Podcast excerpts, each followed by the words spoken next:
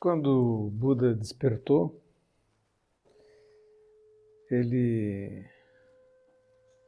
teve um momento de hesitação. Ele tinha cinco colegas que praticavam ascetismo junto com ele e ele os tinha deixado para alimentar-se, sentar-se para meditar e despertou. E ele pensou em ensinar a esses amigos e dizer-lhes o, o que ele tinha descoberto, o que tinha encontrado. E o primeiro pensamento que ocorreu a ele foi: não vai dar certo. Eu vou falar e eles não vão me ouvir, não vão acreditar em mim. E talvez os seres humanos não estejam preparados para esse tipo de descoberta, para abandonar a crença em seu próprio eu, em deuses, seres sobrenaturais, seguir o, o Dharma que eu descobri agora e que me liberta. É muito difícil para nós ensinarmos para as pessoas, as pessoas não vão aceitar, não vão me ouvir.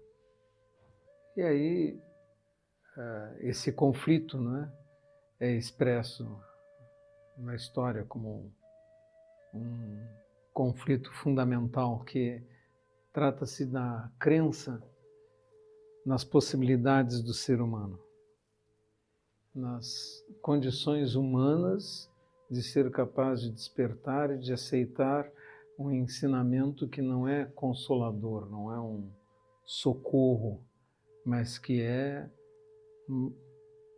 a verdade nua, crua, crua, sem disfarces, sem passar a mão por cima, sem dizer, não, é logo atrás daquela nuvem tem alguém que lhe vai socorrer. E algumas histórias colocam como se uma divindade tivesse vindo até ele e implorasse ele: Não, por favor, vá lá e ensine. Ensine aos seres humanos. E Shakyamuni Buda aceita esse desafio e vai lá ensinar aos seus antigos colegas, né? Quando eles o, o veem, dizem, ah, tá aqui lá, tá aquele que nos abandonou e parou de jejuar, é um, uma espécie de traidor né, das nossas, da nossa causa. Mas Buda vem se aproximando e eles, cinco, um começa a fazer esquentar água para fazer chá, e coisa assim para recebê-lo. E sem querer, ele se dispõe a recebê-lo e ouvi-lo. E esses cinco são os primeiros alunos de Shakyamuni Buda, esses cinco ascetas. Essa história é, me lembra um fato relevante Shakyamuni Buda acreditou nas possibilidades dos seres humanos. E por isso ele ensinou durante 40 anos. E ele não desistiu. Desde aquele momento não desistiu. Ele continuou tentando, ensinando e fez magníficos discípulos. Mesmo que ele visse todas as coisas negativas dos seres humanos com clareza. E mesmo que tivesse tido até discípulos que se voltaram contra ele, um primo que tentou dividir a sanga e disse que Buda era muito, muito leniente, que a, a prática devia ser mais severa, que todos deveriam ser obrigados a serem veganos, que não podiam dormir em camas em lugar algum, não podiam aceitar hospedagem nas casas dos leigos, é, deviam dormir embaixo das árvores, deviam ser ascetas muito mais duros. Devadatta fez esse tipo de pregação.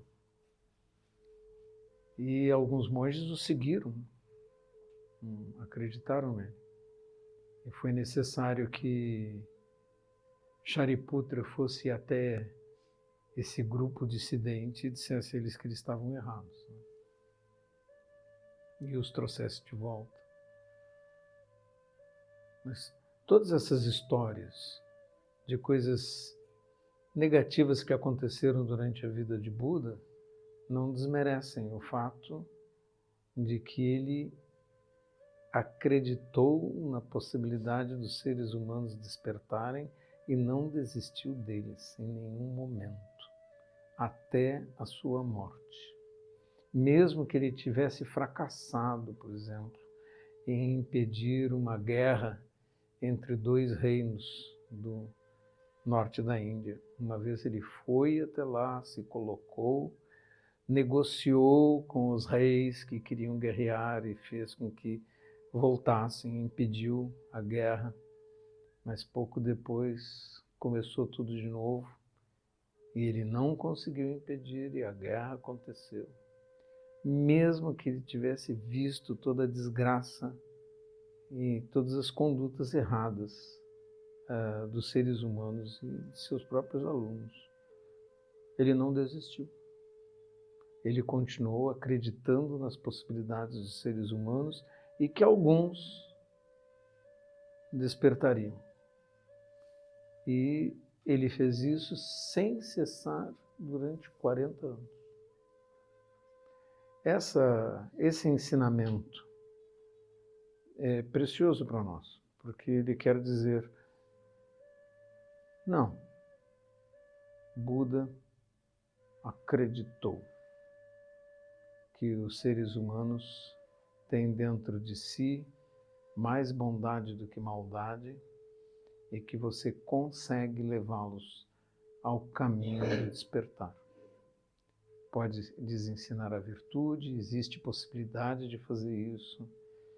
E isso teve seu auge algumas décadas depois, na, no Império Maurya, quando o grande imperador Ashoka converteu seu budismo e renunciou às guerras e mandou escrever os ensinamentos budistas em estelas de pedra e espalhar por todo o império, ordenando que todos fossem tolerantes uns com os outros né?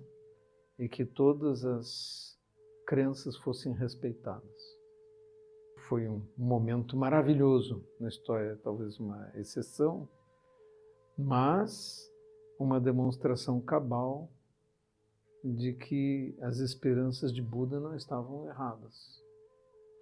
Aí hoje nós estamos sentados aqui, 2.500 anos depois, e ouvimos os ensinamentos de Buda. Então, nesse sentido, esse Buda transcendente, o Buda dos ensinamentos, né? Ele está vivo aqui agora. É, os monges estão usando mantos como Buda criou. E usando da mesma forma, com o ombro direito descoberto. Mesma maneira que ele ensinou para os seus discípulos 2.500 anos atrás, estamos continuando com essa tradição. Estamos raspando as cabeças, estamos abdicando de vaidades em respeito a um ensinamento tão elevado que dentro dele está implícito a fé no ser humano, nas possibilidades do ser humano elevar-se, assim como a flor do lótus se eleva acima do lodo e surge na superfície da água, branca, imaculada, pura, nenhuma sujeira consegue ficar sobre as pétalas da flor de lótus. E essa simbologia né, é importante para nós, porque significa que nós, mesmo com os nossos pés no mundo, na lama, podemos nos elevar a, acima dela. Que isso é possível. Podemos produzir as mais belas flores, né? podemos produzir rosas vermelhas, amarelas, negras. Podemos produzir flores belíssimas, né? não importa onde estão os nossos pés. E essa esperança de Buda é a nossa própria esperança.